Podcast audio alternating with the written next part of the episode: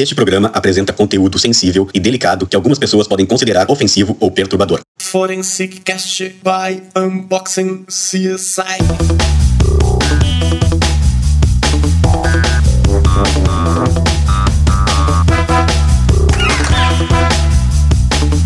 Olá, estamos começando o Forestcast, uma produção Unbox CSI. Eu sou o perito criminal Eduardo Lima Silva. Eu sou o perito Kleber Miller, do Rio Grande do Sul. Aqui nós somos apaixonados pela perícia criminal e pelas ciências forenses. O Forenscast conta com o apoio técnico do Evandro Silva na edição de áudio. No programa de hoje vamos falar sobre psicologia forense com a perita criminal Adriana Miele, aqui do Instituto Geral de Perícias do Rio Grande do Sul. Tudo bom, Adriana? Tudo bem? Boa noite. Boa noite. Obrigado pela presença. Antes de nós começarmos a nossa conversa, né, é importante lembrar para todos aqueles que nos acompanham nas plataformas de áudio da Apple, seja o próprio Apple Podcasts ou iTunes, que são plataformas onde vocês podem avaliar o nosso podcast. E nós agradeceríamos muito essa avaliação até porque o nosso podcast tem estado entre os principais podcasts da área de crimes reais que são ouvidos nessa plataforma. Nós já tivemos a oportunidade, inclusive, de em determinado momento sermos o segundo mais ouvido, mas temos ficado ali entre os 10 ou entre os 15 mais ouvidos a cada semana que nós lançamos o nosso programa, os nossos episódios. Bem, dito isso, vamos começar a conversa mesmo com a Adriana, né? E a Adriana vai nos falar um pouquinho da trajetória profissional dela, né? Como ela chegou ao GP, né? Como uma psicóloga chegou na perícia do Rio Grande do Sul. Então, uh, eu estou trabalhando no IGP há 10 anos, entrei em 2010, meu concurso foi em 2008, e aí o processo da, do curso de formação, enfim, de todas as, as etapas do concurso, eu comecei a trabalhar em 2010, uh, já direto no departamento médico legal, né, onde eu estou até agora, na mesma equipe, exercendo as mesmas funções. Então, a história da minha equipe uh, é uma história que foi construída uh, muito empiricamente pelas próprias pessoas que começaram a trabalhar e a desenvolver o, o, trabalho e a pensar sobre o trabalho e, e, fazer ele ficar mais qualificado conforme a sua trajetória foi se desenrolando.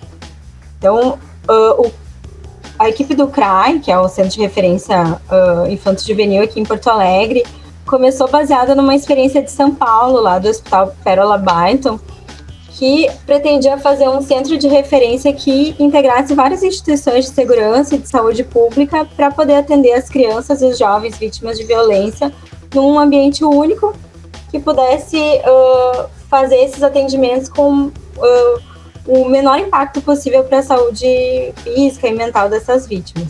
Então a ideia era integrar equipes de saúde mental, né, que normalmente é provida pela prefeitura, uh, uh, ginecologistas, obstetras, pediatras e também equipes de segurança pública.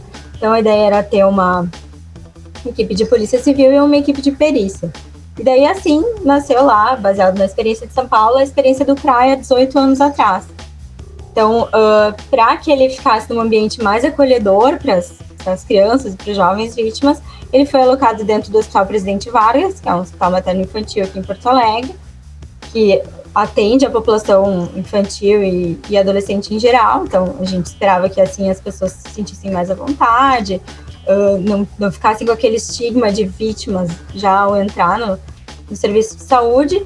E aí, aí ela ia receber o acolhimento para entender qual era aquela demanda, o que, que uh, aquela família necessitava, se aquela denúncia ia ser realmente efetivada ou não ia receber os atendimentos em saúde mental e física, no caso de pediatria, de psicologia, de psiquiatria, ia poder registrar o boletim de ocorrência policial, então tinha uma equipe de, da Polícia Civil lá dentro do CRAI, dentro do Hospital Presidente Vargas, e a perícia física.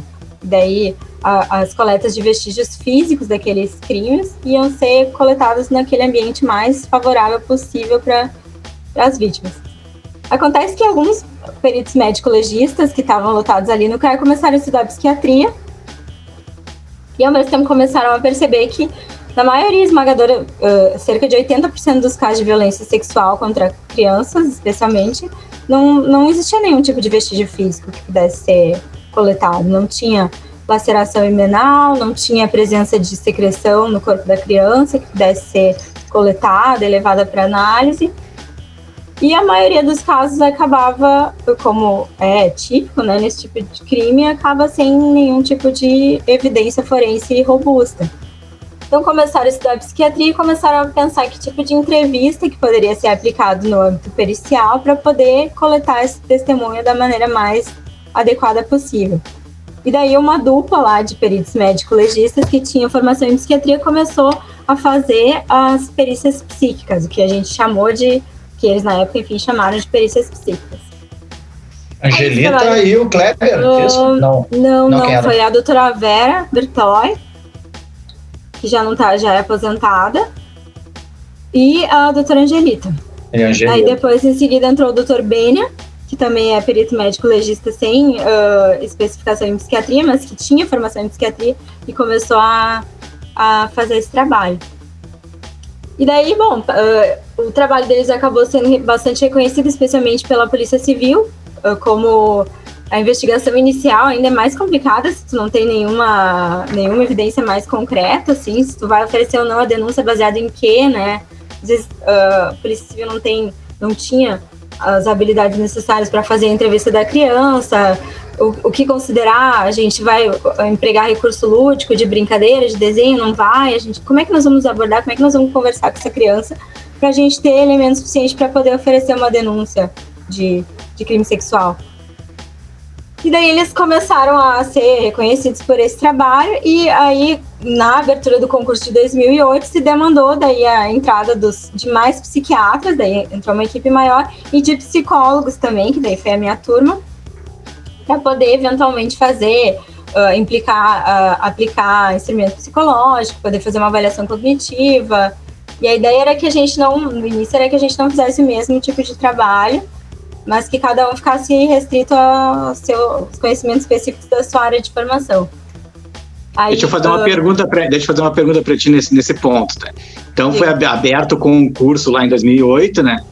E tu, tu tinha uma formação de psicóloga clínica ou tu trabalhava em outra área? Eu trabalhava no Detran na época. Eu era psicóloga do trânsito, uma coisa bem diferente do que eu fazia, do que eu vim fazer no GP, né? Então lá no Detran, a gente, eu trabalhava uh, no Detran mesmo, não em CFCs, né? A gente tinha uma equipe Sim. lá que uh, coordenava uh, as, a, a, as equipes de psicologia dentro dos CFCs, daí fazia formações da, para as equipes de psicologia dentro dos CFCs, o que, que é importante avaliar, e era fazia fiscalização também de como é que era feito esses exames psicológicos. Então era um trabalho que não era muito. Uh, Mas também era uma coisa de definir metodologias e formas Isso, de análise. tinha bastante. Isso é uma coisa que a gente bate muito, né? Sobre a coisa da metodologia. né? já estava no campo da, da, do campo da segurança. Isso, e eu fui estagiária no CRAI quando eu fiz ah, meu estágio de psicopatologia, sei lá, isso faz uns 20 sim. anos.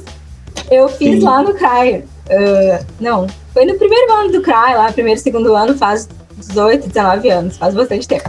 Uh, ah, eu, tem, é que eu comentei, ela tem cara de menina, né, Eduardo? A gente olha assim, pensa que não tá vendo, vai estar tá ouvindo só, né? Mas a gente olha tem cara de menina. Não, mas ela tinha. Já, já tem 10 anos, já. Já tinha expectativa, já. né? Tu já sabia mais ou menos o que te esperava.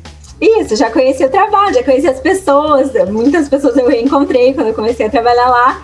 E realmente, o trabalho no Detran é muito técnico, no sentido de a gente lidar com instrumentos, uh, psicológicos, com técnicas de entrevista. Então, não foi nada muito diferente do que eu já era acostumada. Enfim, mas a minha formação era em psicologia eu trabalhava no Detran. Mas acho que é uma coisa, a gente sempre a gente ressalta alguns pontos, né, Eduardo, na, aqui no Forensicast, né? Então, até para as pessoas entenderem, né? Quando a gente fala daquele vestígio físico, né? Então, é como se fosse um, um corte, uma marca, uma lesão, é, ou, a pessoa foi violentada e aí tu tem o sêmen, tu tem algum vestígio, a criança tá. É, não só a criança, né? A pessoa tem um, um vestígio no corpo, um vestígio. Como é que eu vou te dizer assim? Até palpável, coletável. E, e, e, o trabalho de vocês é um vestígio que ele está guardado lá dentro da, da, da, pessoa e vocês vão ter que ter uma forma de conseguir ler isso da, da, da criança. E outra vez eu já comentei com o Eduardo, que tem um, tem um, acho, um filme, acho que é Quarto Poder, se não me engano é Quarto Poder, que ele faz uma abordagem em relação à imprensa, também da imprensa meio que condenar, né? Mas uma das coisas que eu acho que assim que ah. para trazer para o assunto é, é, a coisa de como abordar, de como fazer a pergunta, né? E também não colocar a, a, a pessoa, principalmente a criança, numa situação que eh, vocês usam. Foi a primeira vez que eu vi essa expressão que é com vocês, que é a revitimização, uhum. né? Que é até para que as pessoas estão vindo entender. Por exemplo, a criança foi lá, já está sofrendo todo um, um trauma, e aí o, o, policial militar pergunta, e o policial civil pergunta, aí ela chega no hospital, a pessoa hospital pergunta, a mulher da recepção pergunta, aí chega lá na recepção do, do, do DML, outra pessoa vai lá, e aí quando vê aquela pessoa fica revolvendo aquilo.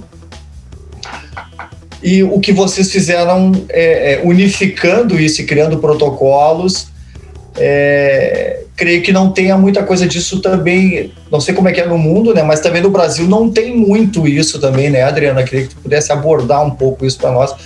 Que ainda ela, ainda, né, já cutucando assim, o pessoal acha às vezes um pouco frágil, às vezes a prova, assim, é, é uma prova. Eu digo assim, depois ela usada lá, né? Eu que eu assessorando, às vezes, promotores, tanto a de defesa o pessoal questiona um pouco isso, assim, né? Então, eu queria que tu pudesse abordar um pouco mais a fundo isso. Assim. É, é uma, é uma investigação muito delicada, porque a gente tem. Um, que a gente atende lá no CRAI são crimes sexuais contra crianças e jovens. Esse é o nosso principal uh, trabalho. E o que, que tu tem nesse tipo de crime? Tu tem um perpetrador e uma vítima, que são as únicas pessoas que estavam na cena do, daquele crime. Então, uh, na maior parte dos casos, cerca de 80%, a gente não tem nenhum vestígio físico, nada que nos leve a uma materialidade desse crime. A única coisa que a gente tem uh, como estratégia para poder uh, garantir que aquela criança seja protegida, que o direito dela seja restituído de alguma forma, é ouvindo essa criança da maneira adequada. Só que a criança, como testemunha, como uh, sujeito que dá o seu relato, ela tem muitas fragilidades. Tem a fragilidade da linguagem, porque a linguagem da criança é limitada, perto da nossa linguagem. Ela é mais suscetível a sugestões. Uh, é mais fácil tu sugerir para uma criança um discurso que tu quer que ela repita e ela aceitar aquela sugestão como sendo realmente uma vivência dela. Ela é mais suscetível à fantasia do que a gente. Se tu introduzir um elemento de fantasia, é mais fácil ela confabular, ela trazer aquilo como realidade do que um adulto. Então, é uma testemunha que tem muitas limitações, mas ao mesmo tempo tem muitos estudos robustos que mostram que a criança é sim capaz de testemunhar com uh, uma certa precisão sobre as coisas que acontecem com ela. Então, embora tenha muitas fragilidades, o testemunho da criança tem valor probatório, desde que esse testemunho seja coletado de uma maneira adequada. E o que, que seria uma maneira adequada? Então, a gente sabe que uh, em, em, entrevista a gente tem várias dificuldades também. Uh, a maneira como tu vai perguntar, dirigir as perguntas para aquela criança é uma das questões que tem que ser muito bem avaliadas. A formação desse entrevistador, que tipo de formação precisa ter uma pessoa para fazer, para coletar esse tipo de testemunho. Uh, a gente, como uh, profissional uh, que faz entrevistas forenses, já tem várias pesquisas que mostram que mesmo profissionais com muita experiência podem ter vieses na hora de, de coletar as informações, podem já ter uma heurística a priori do que, que vai ser uh, a solução daquele caso só de olhar para uma pessoa. Então, como é que a gente resolve essas questões? Tem muitas pesquisas no mundo inteiro uh, que tratam desse tipo de investigação e como seria a melhor forma de fazer esse tipo de investigação. E, e também tem alguns consensos, né? Embora tenha muitas pesquisas diferentes, com resultados diferentes, tem alguns consensos. E um consenso muito importante em relação a isso é que a gente precisa ter uh, um protocolo para entrevista forense. Tu não pode entrevistar baseado na tua experiência, não, por causa dessas coisas que eu acabei de falar. Por mais experiência que tu tenha, se tu não usa um protocolo, tu é muito mais exposto a, a vieses, enfim, a erros que pode cometer.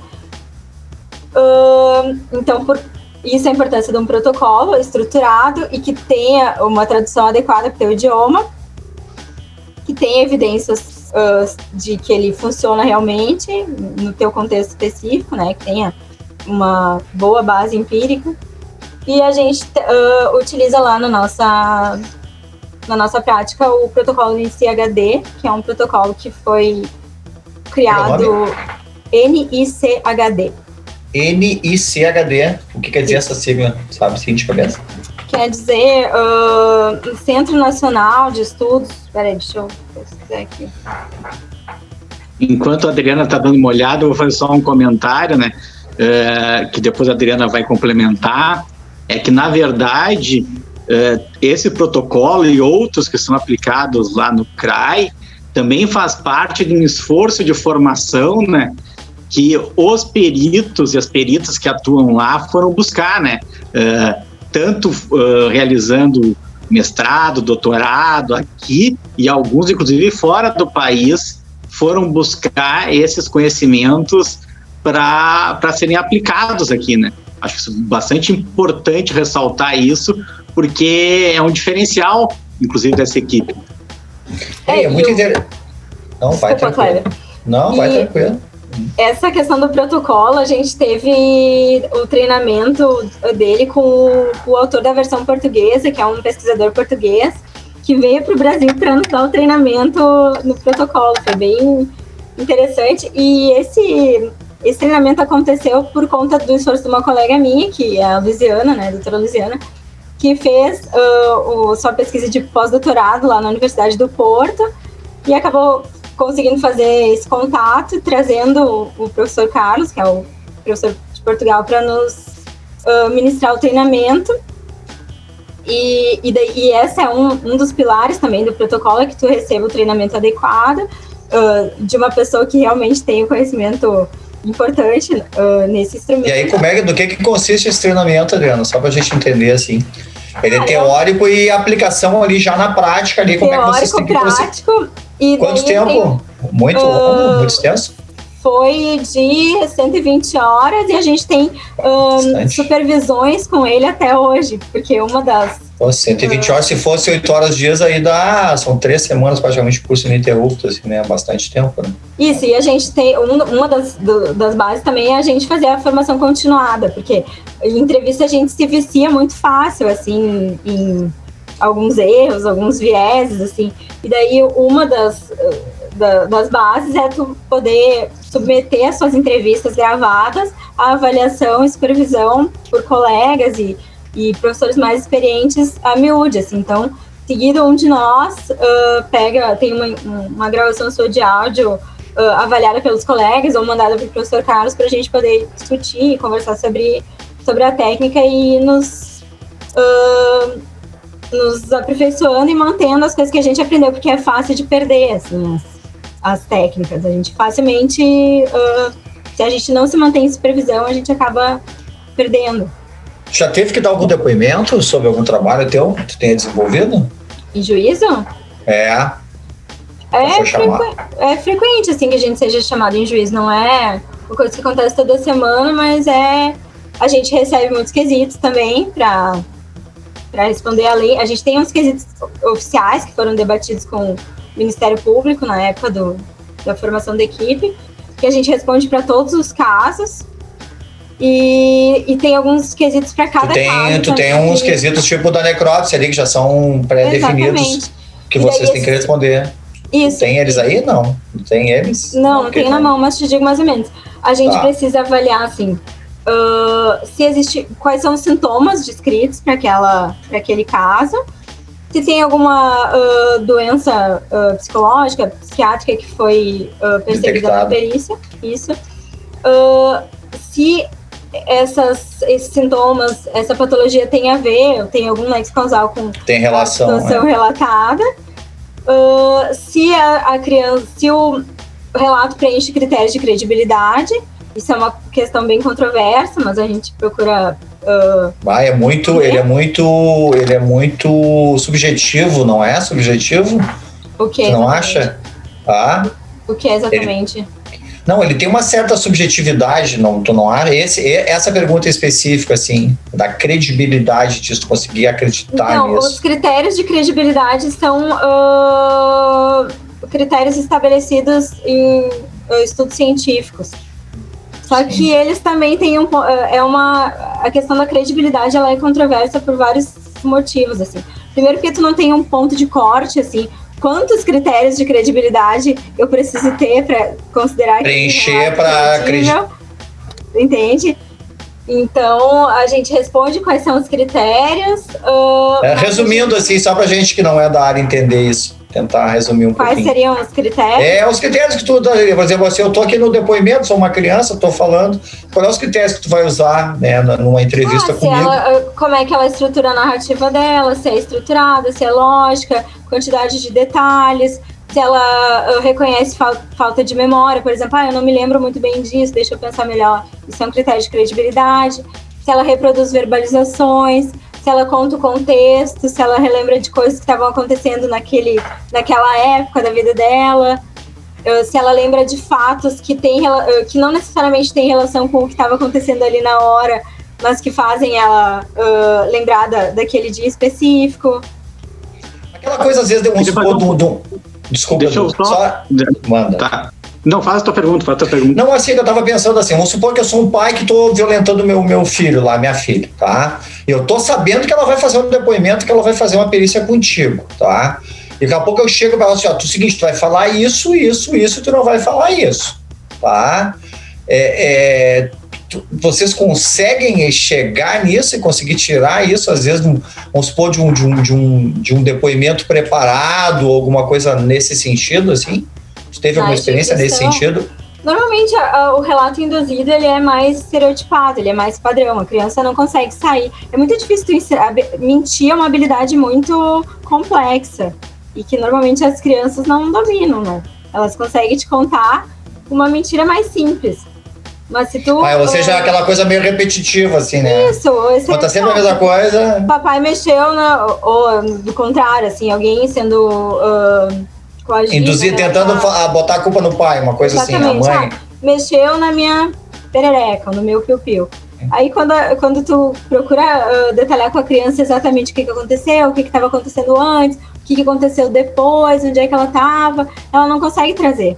E aí a gente faz, no protocolo tem uma fase da entrevista que se chama treino de memória episódica, que a gente uh, relembra com a criança um, um acontecimento neutro da vida dela e a gente, ao mesmo tempo que a gente ouve aquele relato, a gente vai avaliando a capacidade da criança de se comunicar e depois comparando com, a, com como ela traz a narrativa. Cria uma outra coisa nada a ver com o assunto e, manda, e pede para ela narrar aquele fato Isso, histórico para ti. tudo que aconteceu no primeiro dia de aula. E aí, assim, ah. a gente vai detalhando com ela tudo que aconteceu no primeiro dia de aula. E aí, ao mesmo tempo que tu vai conversando com a criança e entendendo o que aconteceu no primeiro dia de aula, conhecendo mais dela, vai avaliando qual é a capacidade dela de evocar uma situação, de narrar, como é que é o vocabulário dela. E aí depois a gente compara essa primeira narrativa com a narrativa do delito. E aí tu, tu vai uh, te acender uma luz vermelha, por exemplo, se tem um contexto de, de litígio entre os genitores e se a criança te traz muito bem o relato da situação neutra, mas não te traz muito bem o relato da situação do delito. Então ela é cheia de, de vocabulário para te contar o que aconteceu antes, mas não consegue sair daquela daquela frase mais estereotipada quando ela te conta. E isso não é tão, uh, tão subjetivo assim, a gente consegue até uh, não, mostrar não, isso com bastante clareza no, no laudo. Isso a gente eu queria, eu queria eu queria dar uma valorizada realmente nesse aspecto de observar protocolos, de observar critérios, né? Porque talvez seja uma coisa assim que às vezes as pessoas uh, acabam até tendo uma fantasia em relação do que seria um, um trabalho com uma psicóloga que é a pessoa chegar e contar, e a psicóloga ouvir, e aí interagir conforme a pessoa está contando os fatos, né? Mas essa questão dos protocolos, e aí entrando no aspecto da criminalística mesmo, né? E lembrar, assim, as a, noções básicas de criminalística, que é a diferença entre vestígio, evidência e indício, né? O vestígio, como o Kleber falou ali, é qualquer marca, né? Que, que a gente vai observar, uh, em geral, são marcas de aspecto físico, químico, biológico, visíveis ou latentes, né? E no caso de vocês, estão trabalhando com vestígio que ele está latente, que ele é, é intrínseco, né? A, a pessoa, né? E aí os, os protocolos são que transformam o vestígio em evidência. Porque o que a perícia faz quando faz numa marca visível ou numa marca física é isso: é transformar aquele vestígio em evidência. O que é transformar em evidência? É relacionar aquele vestígio ao delito, né? Uhum. ao crime praticado. Então, consegue, quando consegue fazer a relação do vestígio com o, o crime praticado, transformou aquele vestígio numa evidência daquele crime, né? E o, o, o indício, o que é o indício? O indício é tanto as evidências, que são os vestígios transformados em, em, relacionados com o crime, quanto qualquer outra coisa que a investigação vai ter levantado. Testemunhos, informações que vão ser ligados ao, ao crime, né? Então eu acho que quando tu usa os protocolos, tu tá exatamente seguindo o que a criminalística uh, preconiza em relação a todos os demais tipos de vestígios, né? Então, eu, eu, por isso que eu valorizo muito essa, esse conceito dos protocolos que são aplicados, e eu sei que são aplicados aqui, bastante estudados. E por falar nisso, eu queria que tu contasse um pouquinho do teu mestrado também, né? Que foi estudar um instrumento desses, de avaliação, né? Isso, daí a gente, uma das, dos quesitos ali que a gente responde é justamente uh, sobre a sintomatologia que uh, é associada à violência sexual, abuso sexual infantil. A gente sabe que sintomas nessa seara são muito inespecíficos. A gente não tem nenhum conjunto de sintomas que possa uh, de, nos ajudar a diagnosticar as situações de abuso sexual infantil. E daí a importância da entrevista, porque o nosso fator discriminante, se houve ou se não houve o abuso, é justamente o relato bem estruturado da criança Uh, sendo que a gente já avaliou previamente ali a capacidade da criança de testemunhar, se ela conhece a diferença de verdade e mentir, o quão sugestionável ela é, qual é a capacidade verbal, de comunicação dela, enfim. Então, o, o que a gente tem de padrão ouro, em se tratando de investigação desse tipo de delito, é um relato bem coletado e bem uh, emitido, assim, pela, pela testemunha. Mas mesmo assim, a gente precisa avaliar a parte da sintomatologia, até para poder estabelecer um, um, que tipo de dano foi. Uh, porque se, ele, se a, a, sintomatologia por si não nos serve para ajudar a diagnosticar se houve, não, não houve abuso, ela nos, nos ajuda muito a saber qual foi a extensão do dano que aquele abuso, se, se foi confirmado, se não foi confirmado, enfim, causou na vida daquela criança, né, daquela vítima. E isso aí na, na tipificação, pelo que vocês estão vendo, assim. Ah, sofreu, tá, aconteceu isso, mas aconteceu e teve grandes traumas para a pessoa. Isso aí tra tem, tem, tem, tem agravantes lá dentro da. Não me lembro assim de. de é, ser bem sincero nessa parte da psicologia ali. É, se tem, vamos supor, um, um, um, dos crimes, ele, ele, ele vai entrar lá como, como, como um agravante da pena, alguma coisa assim, não, só para me entender por quê. Não. Não entra. É, só, é, só tudo para saber que ele foi, que ele trouxe. Porque o que interessa é, é, o tipo penal, né? Foi feito isso. Agora, o quanto aquela pessoa. Sofreu, não.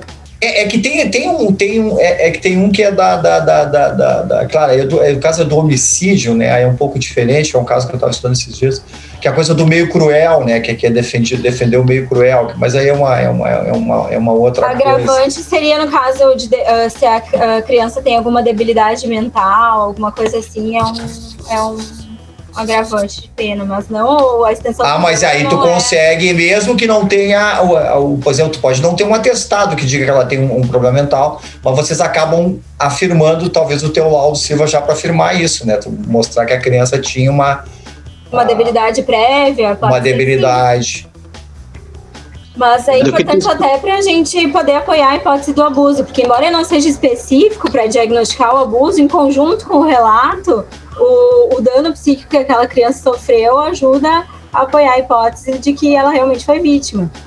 Então, Mas o que tu, o que tu estudaste, né, Adriano, é um dos sintomas, é um dos sintomas que muitas vezes as pessoas comentam, né, que a criança passa a ter uma conduta mais sexualizada, né?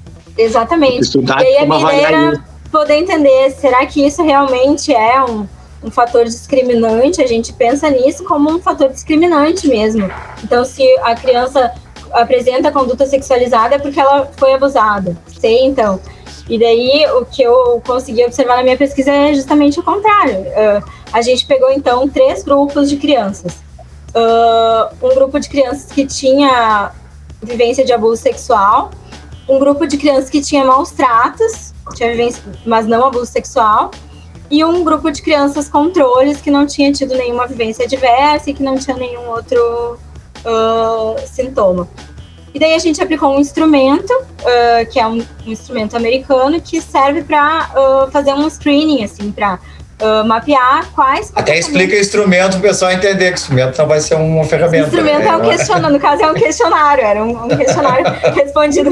Ou enfiar o instrumento, a gente um medidor, uma bola de cristal, não. É, não, é. Não vai botar a pessoa dentro de uma máquina lá e vai ficar descobrindo tudo, né? Tu vai, é aplicar, o instrumento é aplicar um, uma técnica, é isso? Né? Exatamente, né? no caso era um questionário que mapeava lá uma série de comportamentos sexuais em vários uh, domínios diferentes. Uh, e que era, esse instrumento era respondido pela cuidadora feminina primária, pela mulher que cuidava daquela criança. Se fosse a mãe, fosse a avó, a, pessoa, a mulher que mais cuidasse daquela criança. E foi, é um instrumento que foi idealizado dessa forma. Uh, e daí tá, fizemos a pesquisa e a gente descobriu que uh, tinha poucas diferenças entre os três grupos de, de crianças. Ou seja, a criança ser, em, em outras palavras, a criança ser mais sexualizada ou menos sexualizada não. Não, não necessariamente. Não é, é por si só uma, uma prova. Não é e daí si o que a gente descobriu é que as crianças que não tinham nenhum tipo de uh, vivência traumática tinham me muito menos uh, condutas sexualizadas mas as crianças que vivenciaram maus tratos tinham tantos comportamentos sexualizados quanto as que sofreram abuso sexual. Então, quer dizer, conduta sexualizada é um sinal de alerta de que alguma coisa não vai bem, mas não necessariamente é um sinal de que a criança foi violentada sexualmente, como a gente Entendi. costuma pensar. mas ela é um indicativo que, que ela tá é tendo aquela. Tá aquilo ali é uma consequência de alguma coisa. De alguma vivência que para ela foi. E até mas não nos resolve o problema de diagnosticar claro. o abuso sexual. Então, a gente claro. não pode ter esperança. E daí, um dos domínios que foi uh, específico para abuso sexual foi o domínio dos conhecimentos sexuais. Então, foi o único domínio dos três que a gente avaliou ali, das condutas sexualizadas, o único que deu diferença para o nosso grupo, o grupo do abuso sexual, que, que pontuou mais alto, significativamente mais alto, foi o, o domínio conhecimentos. Então, se uma criança sabe mais sobre, uh, e não necessariamente tem condutas de se masturbar, de mostrar o pinto, coisa assim, mas se ela sabe mais sobre como é que se dá a dinâmica da. Uh, mais além do que ela deveria saber para a idade dela, isso é um indicativo mais forte de que ela pode ter sido, de que ela de alguma forma foi exposta a alguma situação de vitimização sexual. Então, isso é, e a gente percebe claramente nos relatos, né? Uma criança que te descreve exatamente como é que. E lá na perícia, uma das coisas que a gente faz é detalhar com a criança, e isso é uma coisa bem difícil de fazer em vários aspectos, né? A gente percebe que o, o linguajar da criança e o, o, nível de conhecimento que ela tem é muitas vezes completamente incompatível com a idade que ela, que ela tá. E isso também é uma, é uma é um sintoma, digamos assim, que apoia a hipótese da criança ter sido realmente vítima. Agora, tu colocaste uma coisa importante, né? Que eu acho sempre, importante, sempre bom ressaltar, uh, porque mostra, assim, o grau de dificuldade que é o trabalho dentro da perícia. Seja um trabalho feito num local de crime de morte violenta, seja uh, o que tu tens aí contabilizado de mais de duas mil uh, crianças ou adolescentes né, que foram abusadas sexualmente que tu já atendeste, né? E aí eu queria que tu falasse um pouquinho dessa carga, né? De como é que tu trabalha isso e do que isso significa na tua vida e na vida dos seus colegas, né? É, é um, um, tema muito delicado, né? A gente vê, eh, acaba lidando ali com o desamparo no seu uh, uh, na sua apresentação mais pura, assim. É, tu vê o lado cruel da vida, né? Porque muito disso é pobreza, é péssimas condições. As... Exatamente. Então, a gente vê é o lado triste, não é só o lado violento, mas o lado triste do. do, do mas também todas as camadas sociais, né? E, e muito dentro de casa, né? 90% é dentro de casa, pessoas de confiança. E, e, sim, a gente atende pessoas de todas as classes sociais, isso aí é sem dúvida. É um fenômeno que atinge as, uh, todas as camadas sociais, mas ele é muito agravado pela. Uh, Como se fosse classificar assim, o que, onde é que ele mais ocorre, hein, Adriano? Ele mais onde é que, ocorre. Onde... Assim, onde é que a gente ocorre mais? Ah, pessoas desse tipo, nessa idade, nessas condições? Ele ocorre mais em, uh, nas camadas sociais mais baixas porque todos os fenômenos da violência são agravados e são uh, piorados pela situação de miséria, enfim.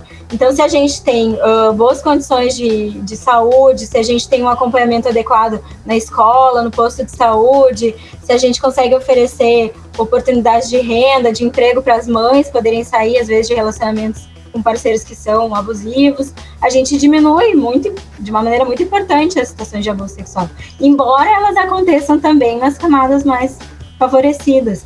Mas a miséria, a falta de atendimento, uh, tanto de educação como de saúde, como uh, de segurança mesmo, deixa as situações muito mais graves. Então a gente vê, às vezes, mães que uh, acabam tendo poucas condições de proteger os seus filhos porque elas próprias foram vítimas quando eram meninas, porque dependem economicamente de um parceiro que é abusivo. Às vezes as pessoas têm até pouca poucos recursos mesmo de, de saúde mental para poder fazer frente a uma situação de abuso, porque elas foram muito abusadas. Uh, os homens às vezes têm uma, em algumas camadas têm uma sensação de que eles uh, de que a, a prole e a mulher pertencem a ele, que ele pode fazer uso daquela família da forma como ele preferir, como ele bem entender. E essas situações são muito atenuadas quando a gente tem saúde, escola e segurança de uma maneira mais efetiva. Assim. A gente vê que as pessoas se fortalecem muito quando chega uma assistência de qualidade. Normalmente as Vocês meninas... abordam vocês abordam os vieses, né? Esse é um assunto que eu estava conversando com outros peritos mais que são que têm estudado mais profundamente outras outras matérias. Ah, o, sobre a ótica dos do, viés, o viés, né? Assim, tu, tu, tem alguma coisa assim que é um que é um, um cuidado que vocês têm para não entrar assim e, e, quais os viés que você acha que são os mais perigosos assim de, de se correr num é, num equívoco ou de uma análise, o que que na tua visão assim, o que que tu acha? Pois é, eu acho que ter muitos anos de prática é, pode te induzir a vieses, porque a gente acaba vendo que existem padrões na, no, nos crimes em geral, né? E nesse tipo de crime também existem padrões, existem coisas que se repetem com muita frequência, mas não necessariamente porque existe um padrão, aquele caso específico que está avaliando vai se enquadrar naquele padrão. Então, uh, uma das maneiras que a gente procura uh, fazer frente a isso é se manter estudando, se manter sendo avaliado pelos pares, os colegas da gente, então, escutam a nossa entrevista sem ver a cara da criança que, que a gente está avaliando, sem ver a cara da mãe né, ou do pai daquela criança. Ele vai analisar, ah, porque vocês gravam todas as, as, as entrevistas. Grava as entrevistas em áudio. E isso e submete esse áudio para um outro, pra um, um outro especialista. avaliar um dos teus colegas de equipe para ele escutar e te apontar as dificuldades que uh, tu teve ali na avaliação daquele caso. Uh, o, uh, o, registro em áudio também é uma. Em áudio e em vídeo, na maioria dos casos. Em vídeo. Vocês estudaram alguma coisa daquelas coisas que eu tenho visto aí de, de expressões faciais, né, de, de, de, de tu na analisar nossa na... Seara, não, na nossa seara a gente não tem evidências suficientes assim de que isso é efetivo. No caso de avaliação de crianças vítimas, não tem pesquisas ciências que embasem essa essa prática, né? A gente procura trabalhar só com o que a gente consegue. É, que vocês entram mais, assim, porque vocês têm os psicólogos, os psiquiatras, vocês entram a fundo nas, nas coisas, né? E é um de, de bem específico, assim, né? O público infantil e adolescente é. E as pesquisas também nessa área são muito específicas. Então a gente não, a gente não trabalha também com uh, recursos lúdicos, brinquedos, desenhos, Nada. porque a gente já sabe por uh, inúmeros estudos que isso nos atrapalha na, na obtenção do relato adequado. Então, qualquer distrator da criança, qualquer uh, estímulo que possa trazer elementos de fantasia não devem ser empregados, não devem ser utilizados na nossa prática. Então, às vezes, tu entra lá na nossa salinha. Eu, então, é o contrário que acho, né? Não tem nada que tá usando brinquedo para isso, para aquilo, para contar historinha, não. Ou tem que que tu ir vai no- avaliar, tu tem que ir no, no que tu tem de mais objetivo, porque é isso que realmente vai nos dar um- uma robustez. Não fazer gente poder- contornos, curvas para chegar no que tu tá. Vai chegar é realmente como o Eduardo falou, através dos protocolos, através dos instrumentos, né? Exatamente. E agora, e Chega na agora nossa inclu- sala e tu não se depara com uma sala de atendimento uh, psicológico, psiquiátrico, que normalmente é utilizado para atender o público infantil. É uma sala vazia, que só tem a mesinha nossa, uma cadeira, na- uh, duas cadeiras na disposição, porque o protocolo nos fala até a disposição certa das cadeiras, né? Que é em, uh, em diagonal, assim, para a gente poder ficar de perfil para a criança, sabe? Porque tem evidência de que essa posição é a mais adequada para Não fica.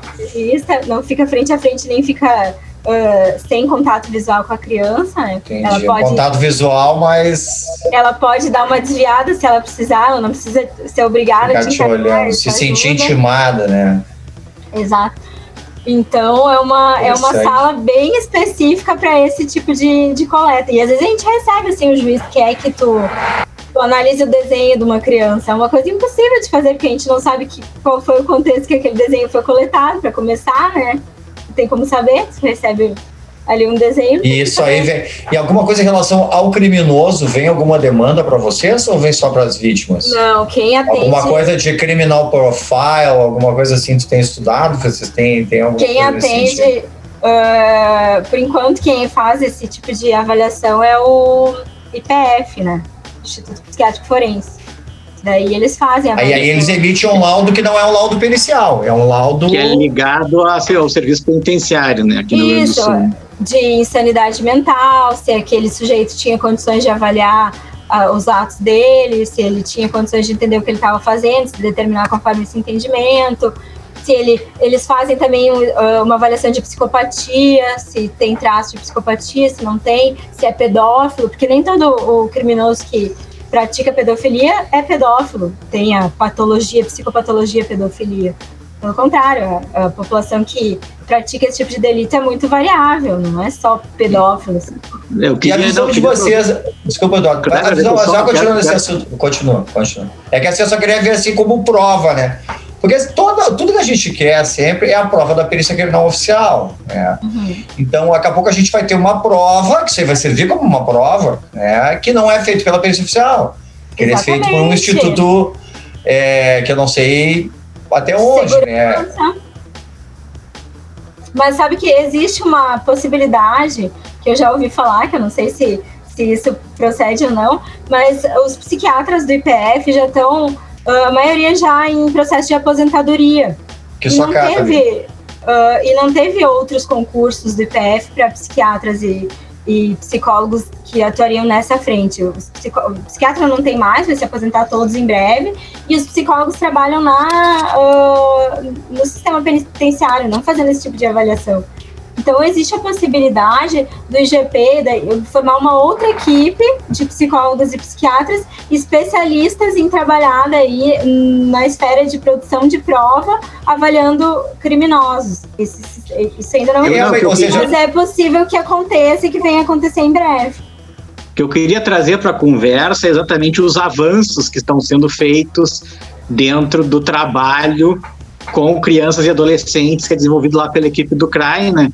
E que já superou, por exemplo, só as questões que envolvem o abuso sexual, né? Hoje, e aí eu queria que a Adriana contasse um pouquinho sobre isso, ah, se faz ah, também a coleta de testemunhos, né? De crianças que ah, presenciaram crimes e muitas vezes também são relacionados a seus próprios ah, parentes, familiares ou pais, inclusive, né? E Às vezes o pai mata a mãe, né, Eduardo? Exatamente também esse a- tipo de crime que a gente acaba. Que a criança não é vítima, ela é testemunha, né? É testemunha. E também a questão da descentralização, né? Que, eh, que antes todas as perícias eram realizadas exclusivamente em Porto Alegre e que agora algumas perícias já conseguem ser realizadas eh, numa interiorização do trabalho, né? E aí eu queria comentar essa- esses avanços aí que são mais recentes no trabalho de vocês ali no CRAI. Pessoal vai atender no interior em vez de vir para cá, né? Vocês é que viajam, É. né? Daí, assim, ah, em relação à interiorização, a gente atende o estado inteiro, né? O IGP atende o estado inteiro, mas a equipe de perícia psíquica era só aqui em Porto Alegre. Então, uh, com o crescimento da equipe, acabou que vinha muita criança de Santa Rosa, de Livramento, de muito longe para fazer perícia aqui com a gente. O delegado, a, a autoridade judiciária pedia essa perícia e as crianças se deslocavam até aqui para fazer a, o exame. Aí teve um concurso mais recente. Quando é que foi esse concurso? Me ajudem aí. Foi há dois anos? Esse cada vez está. É, acho que foi. Até foi nós que mexemos aí no concurso para botar Foi em 2017 o concurso. 17, entraram há pouco também. E daí entrou uma equipe de quatro colegas uh, que começaram a viajar para o interior. Daí eles fizeram uh, um mapeamento, um trabalho bem grande, assim, de, uh, que a doutora Angelita, que é a nossa coordenadora, fez, de mapear as regiões mais carentes desse serviço e aí se instituiu essa, essa equipe que viaja numa escala uh, variável uh, de cidades que são visitadas a uh, cada dois meses, a cada mês, a cada duas semanas. E o ambiente lá também semana. é um reflexo, é um, é um tentar mais ou menos o que vocês tem aqui, né? Então, para manter mais ou menos o mesmo tipo de serviço, né? Isso, eles são. Dentro nossos, de hospitais, alguma coisa assim. Da é nossa mesma, da nossa equipe, tem, fizeram a mesma formação que a gente, depois teve a, a uma rodada para eles poderem também uh, se aprofundarem no protocolo, em todas as rotinas do serviço. E a ideia é fazer parcerias com o conselho tutelar, com hospitais, com ambientes que fossem mais favoráveis para fazer as entrevistas e teve um ganho muito importante para as crianças não precisarem se deslocar de tão longe para fazer o exame pericial. Uh, às vezes até os custos, né, Adriana? Porque às vezes as famílias são famílias pobres, não tem nem condições, às vezes, de, isso, de daqui a pouco as crianças nem vêm. E, e, são várias vezes, às vezes, né, Adriana? Então, às vezes a entrevista com a criança, eu via que tinham agendas, às vezes, assim, que eram várias entrevistas, não é uma isso. vez que vai lá e resolve. Padrão até que eu não sei quanto é tempo, até pra gente ter uma ideia, assim, de quantas entrevistas, quanto tempo, né? Padrão ouro, assim, é, é, uma entrevista só. O ideal é que a criança não seja reentrevistada. Entendi. Uh, mas uh, tem vários casos que a gente precisa fazer mais de uma entrevista por vários motivos. Um, uma das indicações de fazer uma entrevista é se a criança está resistente, por exemplo. Se ela tem, se ela não uh, está motivada para participar da entrevista, sente que não. De repente, uma, como se fosse uma segunda chance. Existe é, uma é. indicação daí dentro do protocolo. E aí entra também a questão da doutora Angelita, que ela criou a, o serviço da, da ecoterapia, uh, que daí, bom, é um, foi um estudo dela pessoal, assim, e que não tem nada a ver com a coleta uh, da, uh, do testemunho durante o protocolo. Mas o que ela faz? Ela pega as crianças, de alguns casos que são julgados mais relevantes ali, de fazer essa intervenção, e faz uma sessão de ecoterapia com, com essa criança, esse adolescente, com o objetivo de uh, criar um vínculo com, a, com essa vítima, com essa testemunha, e fazer com que ela crie um vínculo com a, não com o perito que vai uh, para ter mais confiança até para falar isso Seria mas isso? que ela possa ter uh, um vínculo com aquela instituição de alguma forma, ela possa ter uma memória de uma uh, de uma coisa feliz, de uma coisa agradável e terapêutica que tenha acontecido com ela uh, na nossa instituição, ou mediada pela nossa instituição, e ainda nos ajuda criando um evento neutro que depois a gente pode explorar na, na perícia. Lembra que eu contei para vocês que a gente faz um, uh, a gente estimula evento, é. ela recriar o evento, tu vai pedir para ela recriar aquilo que ela fez lá em relação à ecoterapia. Então, exatamente, que a gente mais ou menos sabe. Vai usar aquele que tu. E tu consegue até controlar o que, que a criança tá te contando com o que, que realmente aconteceu ali na ecoterapia. É porque também tu acompanhando, sabe tudo que aconteceu e o quanto ela consegue lembrar daquilo Exatamente, que ela eu não acompanho. Quem acompanha é o técnico Acompanhar. da ecoterapia Sim. Mas eu sei o que, que aconteceu, porque depois esse técnico nos repassa o que, que claro, como é que claro. foi a sessão. E até, até então, ajudando aí um pouco, nós tivemos a oportunidade na primeira temporada do nosso podcast, né, do Forestcast, de entrevistar a doutora Angelita, inclusive no ambiente lá da ecoterapia, né? E foi o nosso episódio número 20 da primeira temporada. Cheio de barulho de passarinho, cheio de barulho de passarinho na entrevista. É, então quem quiser rua, assim. um pouco, mas uh, entrando então no aspecto esse da, do novo serviço, vamos dizer assim, das testemunhas de crimes, né? E aí eu sei que tu também separaste um caso que tu poderia comentar com a gente, né? Sobre uma testemunha de um feminicídio. Então, a gente começou mais recentemente por uh, demanda das autoridades policiais a fazer as entrevistas com as, uh, as crianças que testemunharam uh, crimes violentos. E o protocolo também ele serve para entrevistar crianças e adolescentes vítimas e testemunhas. Então a gente consegue apli aplicar a mesma técnica para os dois casos. E a maioria dos casos que chega para gente desse tipo de, de avaliação é justamente crianças que testemunharam feminicídios. E, bom, é um. O trauma é. O trauma é talvez até maior do que a criança ser violentada, que ela vem numa coisa, às vezes até que ela. Ela é vem... devastadora, é uma situação extrema, assim, de, de trauma. Ele é muito pior, às vezes, o trauma do que, a, que o próprio a, a violência, violência sexual, sem dúvida. a própria violência sexual. Porque às vezes é uma coisa que ela, ela, vem, ela vem maquiada de carinho, né? Como se fosse um, um agrado, uma coisa, é uma violência sexual. Isso. E aí aquilo ali é um momento de choque que às vezes a criança trava, né? Exatamente. E eu me lembro, assim, de uma criança, por exemplo, que foi avaliada pela gente, uh, que era uma menina de seis anos que foi, que ela encontrou o cadáver da mãe, que foi uh, assassinada pelo pai dentro de casa. E a ideia da, da avaliação, eles estavam uh, procurando entender como é que foi que aconteceu o crime, o suspeito estava foragido, e uh, a ideia era que a gente pudesse entrevistar essa criança para poder entender o que, que ela presenciou realmente daquele crime e o que, que ela não viu.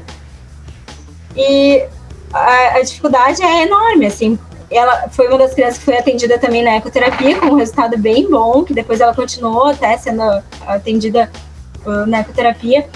Mas a dificuldade é tu. Teve poder... uma, acho que a gente estava lá, né, Eduardo? Desculpa me interromper, Dani. É, acho que tem um caso que nós fomos quando é Eu gostaria que a Adriana contasse esse caso, né? Que ela tá... É, eu acho. Não é isso que eu estava tentando lembrar, se não é, de repente, até esse que a, que a doutora Angelita estava tava acompanhando. Não sei, não sei. Se a, se a Adriana contar, a gente vai, é. vai conseguir acompanhar. E a dificuldade maior é tu. Porque a criança que está numa situação dessas, ela está numa corda bamba emocional muito importante. Assim, qualquer estímulo mais agressivo de uh, intervenção pode facilmente desorganizar aquela estrutura que está muito fragilmente uh, estruturada para ela se manter em pé diante de uma situação extremamente adversa. Então, como é que tu vai entrevistar e perguntar os detalhes daquela, do que, que ela presenciou sem que ela se desorganize, sem que ela saia devastada da sala de entrevista quando ela entrou mais ou menos inteira. Então, o que, que a gente conseguiu levantar? E a criança, obviamente, estava muito relutante de contar o que, que, o que, tinha, o que, que ela tinha presenciado ali, porque ela precisava se manter em pé, né? O, todo o, o, a energia psíquica dela ali estava mobilizada na tarefa de se manter, uh, manter essa estrutura emocional mais ou menos inteira diante daquela situação absolutamente adversa. Uh, então, o que, que ela presenciou? Uh, ela presenciou os pais discutindo e ela deitada no quarto. Ela uh, lembrava de ter uh, ficado tentando dormir, escutando a discussão dos pais e tentando dormir, tentando adormecer para poder não presenciar mais aquela situação. E depois ela acordou no dia seguinte uh, com a mãe deitada do lado dela já sem vida. E aí, então ela não testemunhou, não testemunhou nada, né? Só ela não testemunhou nada, mas ela lembra que teve uma discussão importante antes ah. dela dormir. Ela lembra que só tinha os três em casa, o pai, a mãe e ela. O pai foi, era o, o possível autor do delito. Ela lembra, ela não percebeu nenhuma pessoa estranha na casa. Era uma casa que tinha segurança suficiente para garantir que uh, não fosse invadida com tanta facilidade, sem que houvesse uma ação mais violenta, né? E ela acordou com a situação da, da mãe falecida do lado dela. Mais do que isso, uh, é, é, muito possível que ela soubesse, né, de alguma coisa a mais do que, do que ela conseguiu relatar. Só que uh, uma criança que com esse grau de, de exposição a uma situação traumática, as perguntas também têm que ser muito uh, direcionadas pela própria capacidade que ela está te mostrando de contar se tu força um pouco mais além do que ela tá mostrando que ela consegue trazer naquele momento, uh, tu corre o risco do, do, do prejuízo que tu vai trazer ser maior do que o benefício de uma, um detalhe a mais. Então, o que, que, que a gente tira de, de ideia aí? Que o policial também que lute para fazer. A gente tem tais tais elementos do relato daquela criança e uh, o resto da, do, das peças do quebra-cabeça vão ter que ser montadas de outra forma. Nesse caso específico. É, na verdade, ela trouxe indícios importantes a respeito do, do que aconteceu, né? E, o, e os vestígios do local do crime vão contar, o trabalho do perito que fez o levantamento do local vai contar, os trabalhos laboratoriais posteriores também, né? Mas é, Tu vê assim, eu me lembro de, é, de uma outra situação. Ela é mais uma prova, né, Eduardo? Como a gente sempre fala, né? É um conjunto probatório, né? Não, e eu acho é... também uma das coisas mais importantes aí é tu saber como uh, uh, acessar. E aí é importante o técnico ter uma formação. Uh, o protocolo de entrevista forense não, não precisa ser aplicado só por pessoas que têm formação em saúde mental. Se tu fizer um bom treinamento, tu pode aplicar o protocolo. Mas ao mesmo tempo, se tu não tiver uh, um treinamento, uma formação específica de saúde mental, de psicologia, de psiquiatria, dificilmente tu vai conseguir dar o suporte necessário para aquela vítima, para aquela testemunha poder te relatar o que ela sabe e ao mesmo tempo avaliar o quanto tu consegue ir adiante sem comprometer aquela estrutura psíquica de uma maneira que pode ser irreversível. Então, e, e daí eu me lembro também de um outro caso de testemunha que a gente avaliou que existia uma dúvida era uma, um caso de um suicídio de uma mãe que uh, se suicidou dentro de casa. Uh, na presença do marido, que era uma pessoa que tinha experiência com arma, com porte de arma, com manuseio de arma, e as duas menininhas que eles tinham em casa. E daí a criança traz uh, com muitos detalhes, assim, a cena da, do suicídio. A mãe, então, cometeu suicídio num outro lugar da casa, fora que ela estava com o pai e a irmã. Então, existia uma dúvida se o pai participou desse crime ou não participou.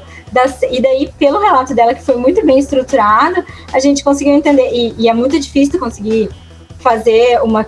plantar um relato muito bem estruturado numa criança de 7, 8 anos de idade, porque elas não têm estrutura cognitiva para mentir muito bem, como a gente adulto às vezes consegue.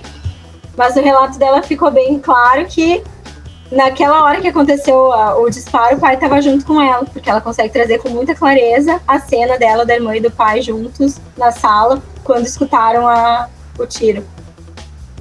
Então, tem casos que tu consegue uh, entender com bastante clareza a partir do relato da criança e que ela consegue, ela tem estrutura emocional para te trazer aquilo de uma maneira mais clara, e tem outras situações que ou a criança realmente não não, não conseguiu entender exatamente o que aconteceu na hora, ou ela não tem estrutura para te relatar e a gente precisa respeitar essa limitação dela uh, quando tu conduz a, a entrevista, para não gerar um dano maior do que o benefício da, da E para exemplificar também, Adriana, uh, eu acho que também preparaste aí um, um caso de violência sexual intrafamiliar, né, para nos relatar, até para a gente ilustrar bem toda essa conversa que a gente teve aqui. Então, eu pensei numa situação uh, que a gente atendeu recentemente lá de uma menina que mais velha, que tinha uh, 15, 16 anos de idade, que ela estava internada na lá dentro do Hospital Presidente Vargas tem uma uma internação psiquiátrica. E ela estava lá uh, porque ela teve um surto uh, psicótico bem importante com situações de autoagressão sérias, enfim. E essa menina conseguiu se organizar durante a internação psiquiátrica, ela conseguiu, com o uso da medicação e a intervenção da psiquiatria, ela conseguiu voltar para uh, um contato adequado com a realidade, saiu do surto psicótico e ela acabou denunciando lá no, no hospital que ela sofreu violência sexual por parte do padrasto ao longo de muitos anos da vida dela. Só que essa violência era muito sutil, uh, ele, ele praticava pequenas ações de uh, tiveram um caráter progressivo, como a maioria dos casos tem, né? A gente percebe que começa com uma ação mais menos lesiva, menos violenta e vai crescendo no sentido de aumentar a frequência e a intensidade da violência. Isso aconteceu, aconteceu também no caso dela, mas as ações foram todas uh, mais sutis, assim, mais obviamente muito violentas E ela teve muita dificuldade para comunicar uh, que isso vinha acontecendo com ela ao longo dos anos. Ela não conseguiu contar para a mãe, ela não conseguiu contar para as irmãs mais velhas, ela ficou. E ela dizia para ele, ela conta isso na entrevista com bastante clareza, que ela dizia para ele: Eu vou contar para minha mãe se tu não parar. E ele respondia para ela: Tu vai contar o quê? Não tô fazendo nada.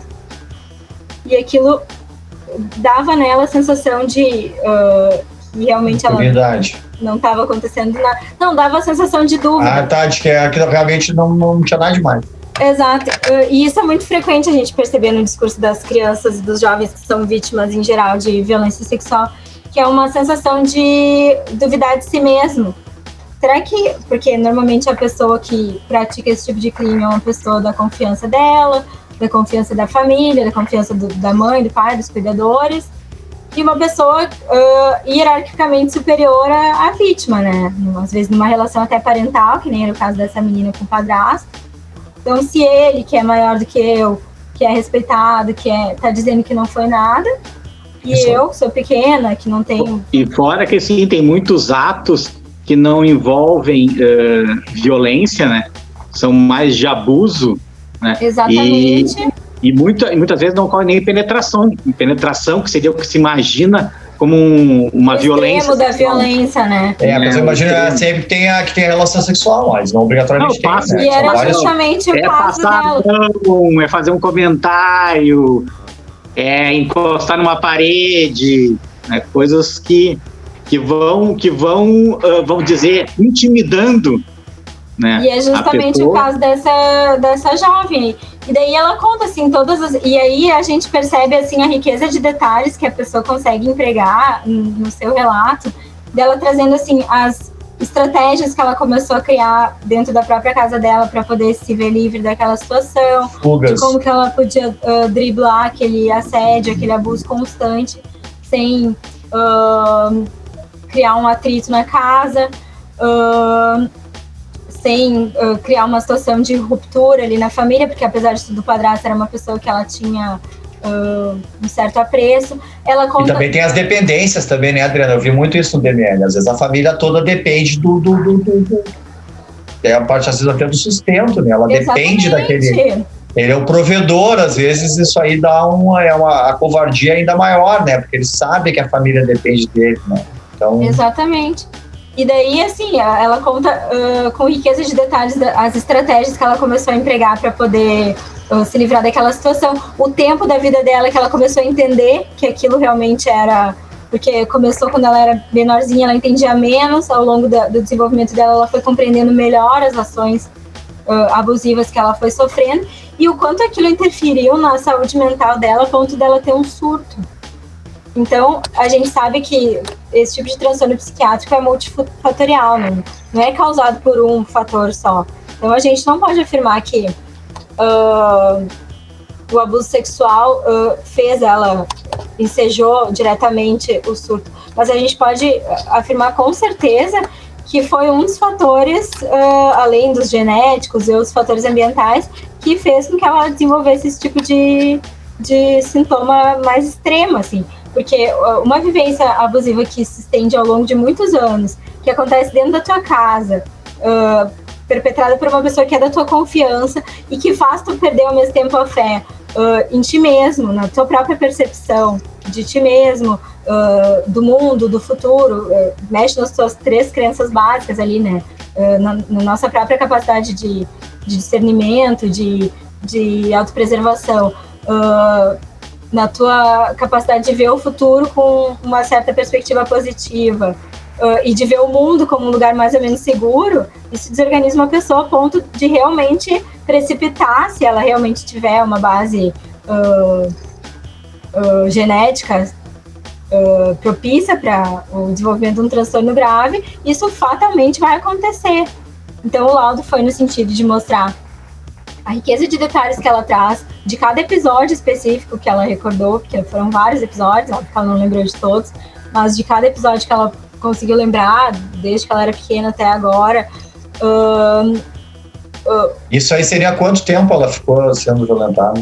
Ela lembra? abusada. ah, É, é ela abusada. conta que começou por volta dos ah, 7 anos de idade e terminou por volta Oito, dos 14. oito, quase 10 anos. Isso. Por volta dos 14 anos de idade, ela parou de ser, porque daí ela começou a ah, namorar e sair mais de casa. E aí E começou a enfrentar também, né? Exatamente, a pessoa vai se fortalecendo, mas ela conta que ela não tinha, ela ameaçava ele, dizia, eu vou contar, e ele dizia, tu vai contar o quê? E ela ficava, e ela conta que isso minava a, a confiança dela para pedir uma ajuda. Coragem. E isso só, essa ajuda só veio quando ela conseguiu, quando ela teve um, um agravo de saúde muito importante, que provavelmente vai repercutir na vida dela toda, porque um surto assim não é uma coisa que se resolva com tranquilidade. Mas foi só nesse contexto extremo que ela conseguiu ahn, relatar o que, que tinha acontecido e denunciar. E denunciar por força do fato dela ter ah, contado isso no ambiente hospitalar, porque provavelmente se fosse no ambiente doméstico ia ser dado outro jeito. Que ela não desejava um processo judicial, enfim. Deve estar conduzido para o final. Mas assim, hoje, quem estiver ouvindo, se a gente souber de alguma violência, a pessoa, uma criança, um familiar, qual é o procedimento que você recomenda? Então, a gente tem a obrigação, como cidadãos, de denunciar toda a situação de violência que a gente tenha conhecimento contra criança e adolescente. Então, os caminhos é Disca 100, né? Disque 100, que é o, o telefone do, do Ministério, que consegue uh, encaminhar as denúncias. Buscar o Conselho Tutelar da, da sua microrregião, que consegue também fazer o encaminhamento das, de- das denúncias, ou buscar diretamente uma delegacia de Polícia Civil e fazer o, o registro do boletim de ocorrência. Mas todos os cidadãos têm a obrigação de, de notificar uma situação de violência que eles E essa e uma denúncia anônima, como é que o pessoal recomenda? Sabe, Ministério Diz Público, 100. direto? Diz que 100 é uma denúncia Isso. anônima. Mas o próprio conselho tutelar, se tu chegar no conselho tutelar e, e especificar que tu não, o teu nome não pode aparecer como denunciante, o- o órgão tem o direito também de, tem o dever, desculpa, de preservar a tua identidade. Mas o Disque 100 é garantido de que tu não vai precisar dizer Sim. o teu nome, tu vai precisar descrever Sim. a situação que tu, que Só o fato e não precisa saber quem foi o denunciante. É isso, para as pessoas entenderem isso. É, excelente lembrança, Kleber. É, Kleber também sabe que nós estamos aproximando do final aqui, né? É, acho que ficamos com essa resposta da Adriana, né? Isso, Kleber. E vamos dar a palavra que nossa, nossa convidada sempre tem oportunidade de fazer essa última manifestação e a gente encaminhar o encerramento. Ah, então, em relação a, a medidas assim de prevenção, né? A gente tem muitos. ah, eu percebo que a gente tem muitas iniciativas hoje em dia de educação para as crianças em relação ao seu corpo, à sua sexualidade. Eu diria que isso é bem importante, é fundamental, mas isso passa ah, muito também pela gente ajudar, ajudar as crianças a entender que o, a educação ah, sexual, enfim, a respeito dos limites, vai, ah, começa da gente ensinar a criança ah, através da prática, da nossa nossos cuidados diários, que ela é dona do corpo dela, que ela permite ou não permite aproximações ou toques, que ela sempre pode contar com a ajuda de um adulto e que não necessariamente ela vai ser repreendida pelas coisas erradas que ela fizer ou vai sofrer alguma punição física. É importantíssimo a gente poder, como pais, educadores, ah, dispensar cada vez mais as punições físicas, porque a gente ouve na prática que o medo de apanhar é uma, é uma das coisas que mais inibe as crianças de contar o que aconteceu. Elas normalmente se sentem muito culpadas do que as, do- das coisas que acontecem com elas, embora elas às vezes até saibam que não tem culpa, elas sentem que as coisas acontecem por culpa delas. Então, as punições físicas precisam cada vez mais eh, irem sendo deixadas de lado nas nossas práticas. Eu acho que isso ajudaria muito na, na prevenção do abuso. E eu acho que um- uma outra coisa muito importante, para além da gente eh, ensinar, é a gente vigiar. Assim, quem tem criança sob sua responsabilidade é ficar de olho mesmo, não deixar sozinho, ficar ah, observar o que, que acontece com ela, se ela muda, de, muda o comportamento dela de alguma forma, se algum dos adultos presentes está presente demais.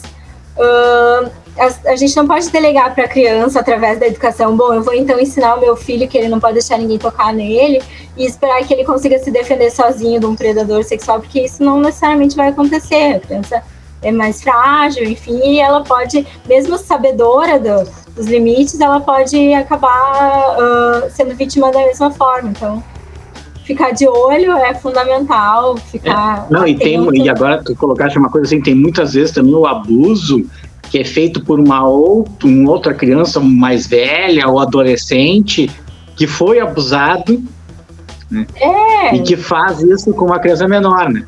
Ah, Também não. é preciso ter essa. Ficar de olho essa... nas brincadeiras, às vezes nem foi, mas viu alguma coisa no telefone do pai, fica curioso, quer reproduzir isso, pode também trazer bastante uh, sofrimento para quem quem vivencia isso. Bem, Adriana, quero agradecer muito a tua participação. Tá?